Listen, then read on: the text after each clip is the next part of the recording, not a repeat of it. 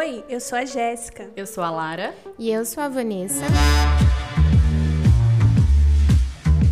Nós somos psicólogas e psicanalistas em formação e queremos fazer do Prosas no Divã um espaço que permita dialogar a psicanálise com temas cotidianos. Vem prosear com a gente?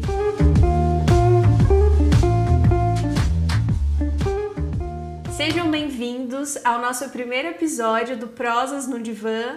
Hoje a gente vai contar um pouquinho aí como foi o nosso encontro com a psicanálise e um, um tanto aí da nossa história, da história dessa amizade que a gente construiu aí ao longo de 11 anos. Então hoje eu estou aqui com a Vanessa Dantas e com a Lara Brito e a gente vai contar um pouquinho de como foi o nosso encontro com a psicanálise. Lara, conta um pouquinho aí, como é que foi entrar aí nesse, nesse meio psicanalítico? É, eu entrei no meio sem saber que eu estava entrando, né? Eu comecei Uh, acho que meu primeiro contato com a psicanálise foi com 12 anos, que eu comecei uh, uma psicoterapia e fui me sentindo estranhamente conectada, estranhamente decifrada pela minha psicóloga e aquilo foi, foi ecoando em mim de uma maneira muito, muito satisfatória mesmo. Eu fui ficando muito feliz de estar com alguém ali comigo numa intimidade que eu podia falar e ser acolhida, ser respeitada, não ser julgada, ser orientada muitas vezes, né? Uma adolescente recém-adolescente, né, 12 anos. E isso gerou automaticamente uma escolha pela psicologia, cinco anos depois, com 17 anos. Eu não tinha nenhuma segunda opção de, de graduação.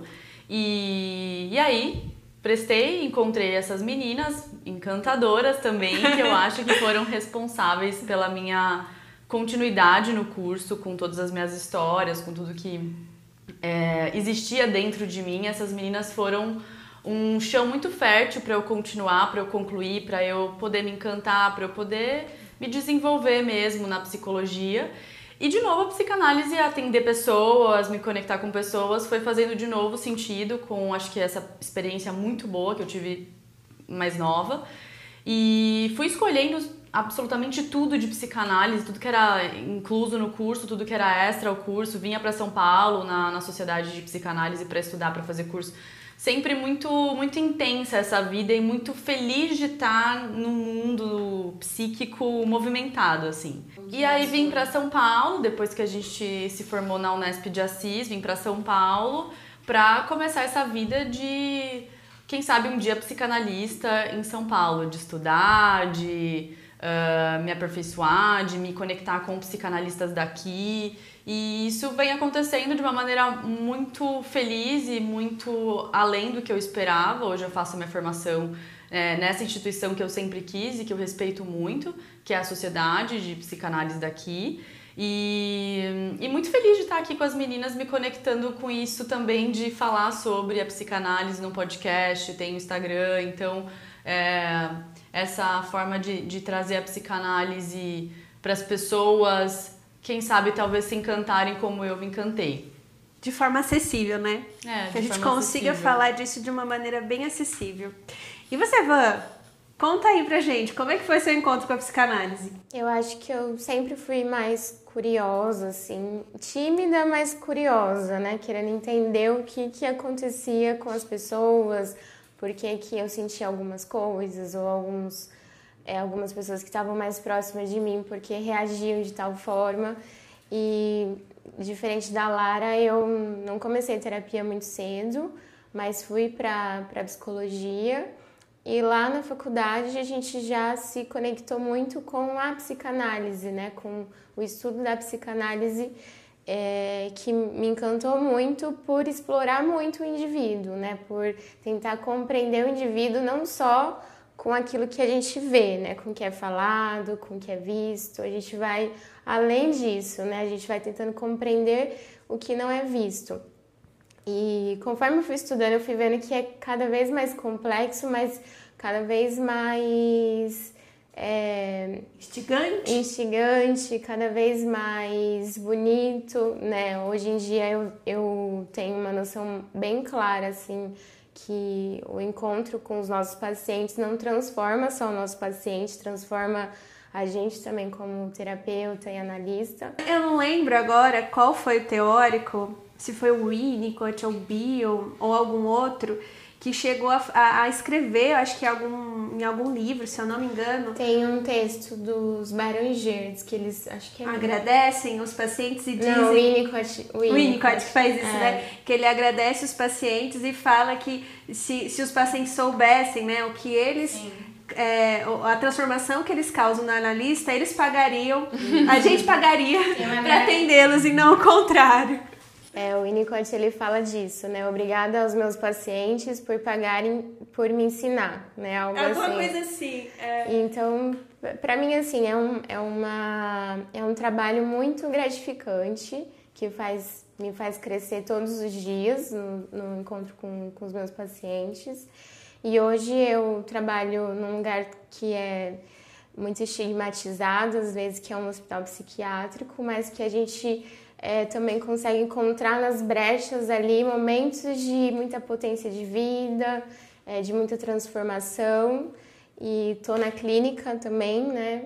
E, e histórias também muito interessantes, né? Porque eu acho que, que o hospital psiquiátrico traz pra gente uma dimensão é, da vida que uh, a gente não encontra em qualquer lugar, né? E ali é, a gente se aproxima um pouco da loucura do outro, mas também da nossa própria loucura. Sim. Eu acho que essa é a parte mais interessante, né, de estar dentro de um hospital psiquiátrico. Sim, sim. A gente encontra histórias muito difíceis que no dia a dia é, talvez eu não tivesse acesso, mas pessoas ali é, tentando entender, compreender também, né, da, da maneira delas o que está vendo, né, porque tanto sofrimento. É. É. E, e, também a gente pensar dessa questão de um hospital psiquiátrico, né, que é o último recurso que a gente tem, né? Aquelas uhum. pessoas elas estão numa num alto sofrimento que eu acho que a, a, junção, essa junção né, multidisciplinar de um psicólogo com a sua bagagem, de um psiquiatra, de um TO, é uh, a maior valorização que aquele que, que pode se ter naquela pessoa, é a transformação. É que, é, que dia... se tem na manga, né? Não, não tem outra coisa. Sim. Então é, um, é uma força de trabalho ali é, muito valiosa. Integradora, né? Sim. Integradora é, eu, cuidar. Eu acho que é até difícil, assim, eu conhecer, por exemplo, o trabalho da terapia ocupacional. Acho que é difícil as pessoas saberem o que, que um terapeuta ocupacional faz uhum. num hospital psiquiátrico. É um assunto muito é, longe da nossa realidade, mas que... Pouco falado, né? Pouco falado, mas que, que tá lá e existe. faz e faz muita diferença. E se a gente conseguisse trazer isso para, é, para todo mundo, né? Eu acho que a transformação seria geral, não só num paciente que está no sofrimento intenso uhum. e é, grande e chegou no limite, né? Para precisar de uma internação. Uhum. Então, acho que são temas que a gente pode conversar mais profundamente aqui também, sobre saúde mental, sobre psiquiatria, psicopatologia. sobre psicopatologia, que às vezes é, é bastante banalizado, né? Os pacientes são enquadrados em, sintoma, em sintomas. Estigmatizados. Sim, e eles mesmos às vezes ficam se colocam né, nesse, nesses enquadres assim, a gente tenta puxar e falar, você tem uma história, né? Você tem uma história de vida, vamos olhar individualmente para isso. Então, acho que são temas que a gente pode super trazer aqui para conversar explorar. Sim. Além do, do e... hospital psiquiátrico, você também atende, né, Van? Atendo no consultório. Hoje eu tô é, 100% online por conta da pandemia, mas se tudo der certo, voltaremos né, para o presencial uhum. ano que vem. Uhum. E e estou estudando, estou estudando a psicoterapia psicanalítica, faço essa formação no SEPSI. É, o ano que vem, junto com a Lara, vamos estar juntas aí na diretoria científica, eu como vice-diretora científica. Da APP, né? Da APP, para poder promover muitos encontros legais e, e potentes, para a gente poder conversar bastante sobre psicanálise e trazer isso para a nossa vida, Ou né? Ou seja, a gente está em todos os os possíveis espaços para trazer a psicanálise para todo mundo, né? E não só para os pacientes que estão ali no divã, né? nas prosas do divã, nas salas. Eu Sim. acho que esse é o nosso intuito em comum aqui de, de ver que isso funciona tanto para a gente na nossa análise pessoal e para os nossos pacientes, né? Que voltam e voltam uhum. e voltam.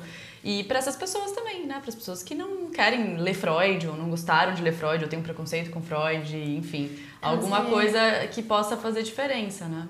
Sabe o que eu tava me lembrando aqui?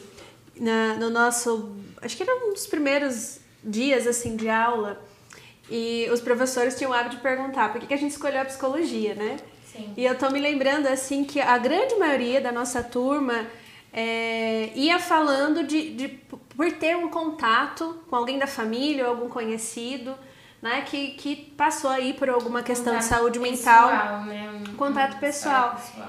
né? E muitos também acabam indo para psicologia com o intuito de se conhecer, mas aí a gente vai descobrindo que se conhecer mesmo é dentro da análise, Não, né? não, não, não, não. Não é, não é com a teoria. A teoria até nos norteia para pensar algumas coisas aí do nosso inconsciente, mas aonde a gente realmente vai saber com isso é dentro de um processo É, terapêutico. essa, essa fala do me conhecer, até os pacientes que chegam né, na terapia, eu quero me conhecer, na verdade é uma capa muito muito fininha, né? Assim, teorizada, e, né? Sempre tem mais coisa aí por trás da- dessa escolha, né? Com a Sempre psicanálise. tem algo que emerge, né? Que a gente vai explorando aos pouquinhos. Que alguns né? pacientes, algumas pessoas, alguns alunos de psicologia já têm consciência, mas eu acredito que nós lá no comecinho, o primeiro ano, não tinha essa noção, Essa- né? Não.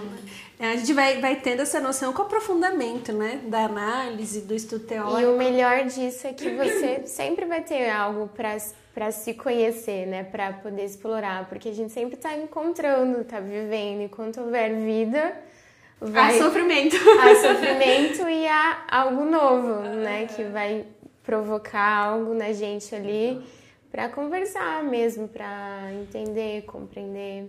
E, e a sua primeira experiência de análise também foi durante a graduação. Foi na faculdade, foi super importante essa experiência, porque conforme a gente vai entrando em contato com a teoria, aquilo vai instigando coisas novas e a gente vai podendo processar isso no encontro com o nosso analista, né? Simbolizar. Então foi bem, bem importante. E quando a gente faz uma boa primeira análise, a gente vai vendo que a gente não vai sair tão cedo do divã, né? Sim. Que vai ter prosas no divã por muitos, muitos anos, que é o que a gente ainda tá hoje. Muita Se havendo, né, com a outras, gente. né, em outras fases da nossa análise, com certeza, mas com muita coisa para ser. Nossa, mas isso que Falada. você falou de fases, eu acho que é uma coisa bem importante também, que obviamente a gente provavelmente vai abordar em algum dos nossos episódios, mas assim, o quanto determinadas coisas da nossa vida a gente só consegue acessar na análise depois de muitos anos. Anos. Anos. Ou mesmo, às vezes, né? o analista fala uma coisa, mas não, Não faz entra. sentido nenhum. E depois de muito tempo, aquilo vai fazer sentido. Então tem uma coisa do amadurecimento também, né? É isso. É, se a gente fosse chamar um pouquinho o Winnicott aqui para nossa prosa, né? Essa coisa do, do a gente poder é, fazer esse atravessamento da análise a partir daquilo que a gente já conseguiu alcançar dos estágios do desenvolvimento. Então, tem coisas que o analista fala em determinado momento da análise que a gente não consegue entender, não faz muito sentido, e a gente vai levando, às vezes, até meses, anos, para que aquela fala de não sei quanto tempo atrás pudesse fazer sentido, né? Porque a gente já amadureceu aquele ponto específico da nossa personalidade para conseguir acessar aquilo que foi dito. E é lindo isso, né? Porque falando aqui agora como, como terapeuta que acompanha alguns pacientes, né? Quando você ele fala, você não sabe o que aconteceu, você não sabe o que eu descobri. E ele fala algo que você já tinha sugerido e né, colocado, e mas ele traz assim com uma com um ar de, de de um rompante, assim, de né, um, um portal Um que se insight, abre, né? é, um portal que Um se abre e que insight. muda tudo, né? E isso é muito bom, é muito bom vivenciar Mas isso com acho que isso é análise, né? Ele chegar lá, ele chegar Isso. nesse, É, nesse é um processo muito descobrimento. respeitoso, né? É, muito a gente tá ali acompanhando e vai. É, é que a gente não pode esquecer que o protagonista é o paciente. A gente vai testemunhando esse amadurecimento ali, dando essa retaguarda, mas é ele que vai chegando, né? Eu acho que é importante isso que você falou. Essa autonomia, né? E essa coisa que, que vem dele, esse gesto espontâneo aí dele. É, isso é, acho que é essencial, né? Não, não adianta a gente fazer uma psico, psicanálise selvagem, né? Que é, Atropela. vai atropelar e vai querer que a pessoa engula algo que é seu, às vezes. Então, é, um trabalho é muito o, cuidadoso. o ego do analista, né? A, a vaidade do analista de, desses insights. E aí fica, vira outra coisa. Isso não é psicanálise, né? É. é. Bom que os pacientes saibam, né? Uh, aqueles que não conhecem muito são os leigos que às vezes caem na mão dos açougueiros.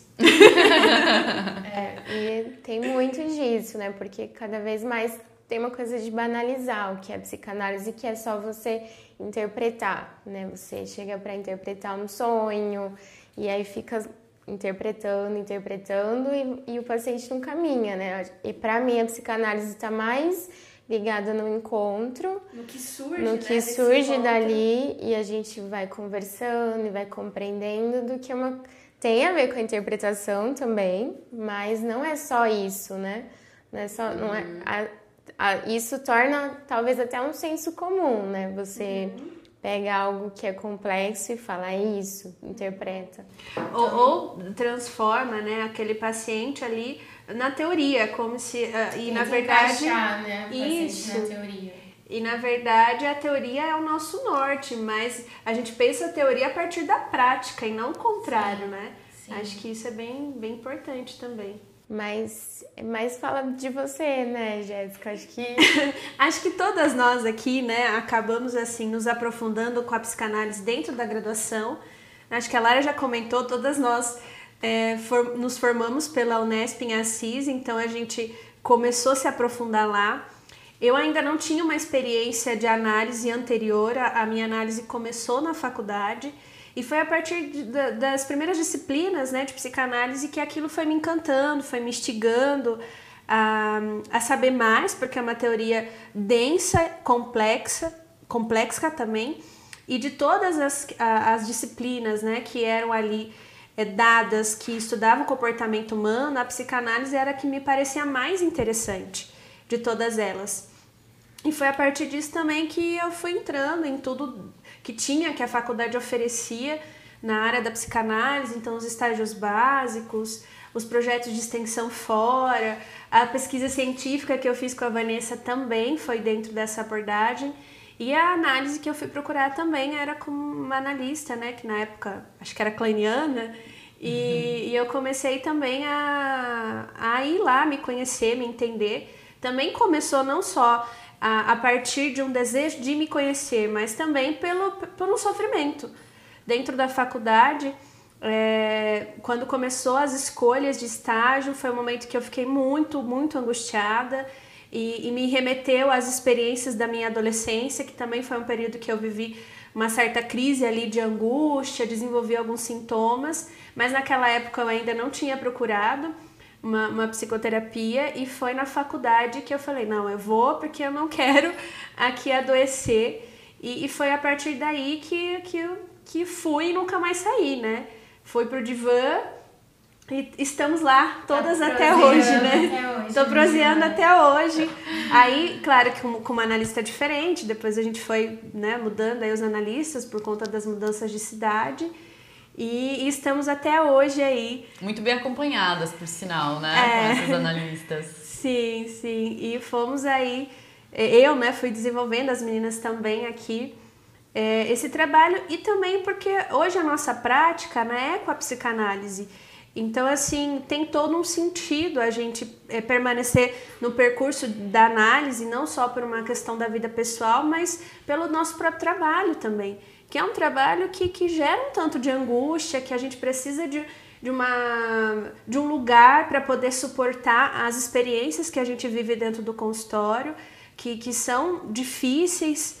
E, e, e o quanto a gente precisa uhum. também ter esse cuidado com a gente mesmo para dar essa, esse suporte para a clínica se sustentar. Uhum. Exatamente. Acho que isso é essencial, né? É o tripé, né? O Freud é o já falava e fica. E para quem é... não sabe que é tripé, é análise pessoal, estudo teórico e supervisão, né? Que sem isso uma clínica psicanalítica não caminha. É, esse é o é o crachá do, do bom estudante de, de, da psicanálise, né? Lembrando que a supervisão é quando você procura um outro profissional, um outro psicanalista, um outro psicólogo, além do seu pessoal, para você falar única e exclusivamente dos seus pacientes, né? Para você fazer um ter um outra um outro campo, né? Outra visão do que você tá ali se passando com aquela pessoa. Eu, eu costumo falar que a supervisão é um lugar onde a gente vai acessar os pontos cegos, né? Então, assim, quando você está dirigindo um carro, tem lá os pontos cegos do carro, né? Então, dependendo do ângulo que você tá, você não consegue enxergar o motoqueiro, você não consegue enxergar o pedestre, você não consegue enxergar algumas coisas ali da, da via, né, que você está dirigindo. E, e, eu falo que a supervisão traz essa experiência, assim, o, o, supervisor ele vai te ajudar a enxergar os pontos cegos que você não, não tá vendo, daquela, daquele paciente que você acompanha. E também é, para a gente ter uma certa dimensão né, do conceito que a gente fala na psicanálise, que é a contratransferência, né, os sentimentos que são despertados em nós por, por aquela história que está sendo contada, por aquele conteúdo que está aparecendo ali na sessão com aquele paciente. E a gente vai desmembrando esse, esses afetos que vão repercutindo da gente dentro de uma supervisão para que aquilo é, não interfira no caso de um modo negativo, né? Para que uhum. a gente uhum. possa fazer uso é, desse conhecimento que a gente ali está acessando na supervisão a favor do desenvolvimento daquele nosso paciente. Eu ia falar que são vários pontos que a gente talvez possa explorar melhor com o tempo aqui, né? Essa questão de de como a gente trabalha o que a gente sente na sessão com o paciente, que pode ser usado a favor da, da evolução da análise, né? E, enfim, são vários cuidados que a gente precisa ter, mas não é, é, é interessante porque apesar de às vezes ser difícil, não é pesado, né? Não é ruim. É, é, como eu falei, né? É algo que vai sempre transformando o analista e a gente espera que o paciente também, né? O encontro de transformação ali. Mas não é pesado, porque eu acho que você fala muito de você, assim, sabe, Ivan? Porque é uma condição, é um, é um processo muito comprometido.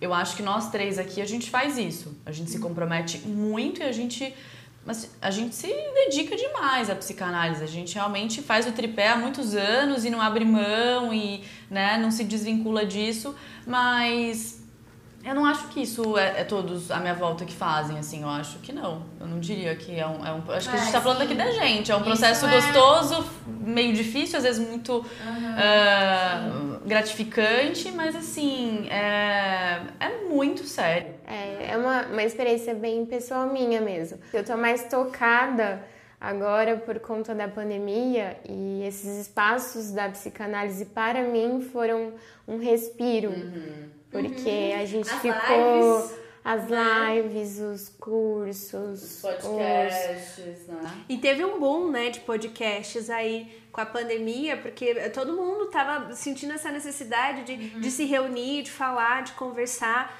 A, a pandemia por si só já foi um período de extrema angústia para todo mundo. Acho que ninguém escapou dessa angústia seja por, por medo da própria, do próprio adoecimento, da morte de algum familiar, das questões econômicas, de tudo que abrangeu né, a pandemia. A gente ficou ali enclausulado em casa, no primeiro momento com muito medo, depois fomos tendo que trabalhar esse medo.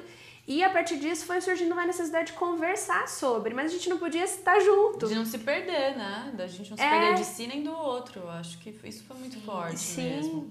Que é uma, é uma habilidade de poucos, assim, né? De, de se manter criativo no caos. Então, Exato! Muitas pessoas é. conseguiram acho se manter que assim. A, a pandemia, ela coloca um... Aí talvez a gente fugir um pouquinho, mas a pandemia coloca uma lupa, né? Em cima de questões que estão ali que a gente, às vezes a gente não está preparado para que elas apareçam, apareçam ou ganhem força né, dentro da gente, que é a solidão, né, de estar só, a questão de lidar com o luto, né, e o luto constante, constante. né, um luto que era Sem presente o tempo inteiro.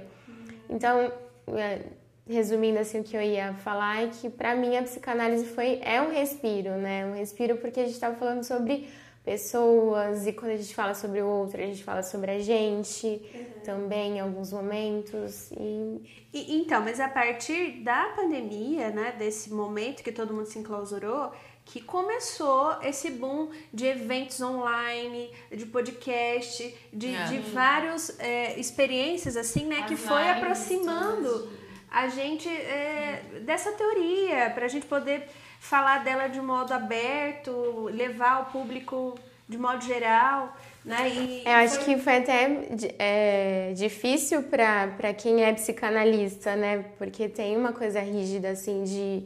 É, acho que uma linha tênue, né? Entre você expor demais e tornar aquilo senso comum na internet. Uhum. E não. Mas parece que foi muito interessante, né? Eu acompanhei muitas, muitos profissionais é, super responsáveis e né? reconhecidos e que levaram, né? Fizeram live e eu fiquei muito agradecida, inclusive, por isso, né? Acho que foi um lado bom que a gente pode tirar aí dessa experiência. A tristeza era quando as lives eram no mesmo horário, né? A gente tinha que uhum. escolher é. como que a gente ia participar. Os eventos é. online que permaneceram graças à internet, né? A nossa bem. formação. A nossa é. formação. Que, que, que, permaneceu online, Nossa né? análise, né? Que nossa se análise, de uma maneira tão rápida e permanente, né? Sim. Bom, gente, então na verdade hoje era mais para a gente apresentar um pouquinho aí a nossa história com a psicanálise, contar um, pouquinho aí do nosso percurso, que foi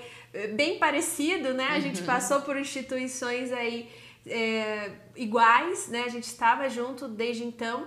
E agora, né, eu estando mais em São Paulo, aí uni essas duas amigas queridas aqui para fazer esse projeto caminhar comigo.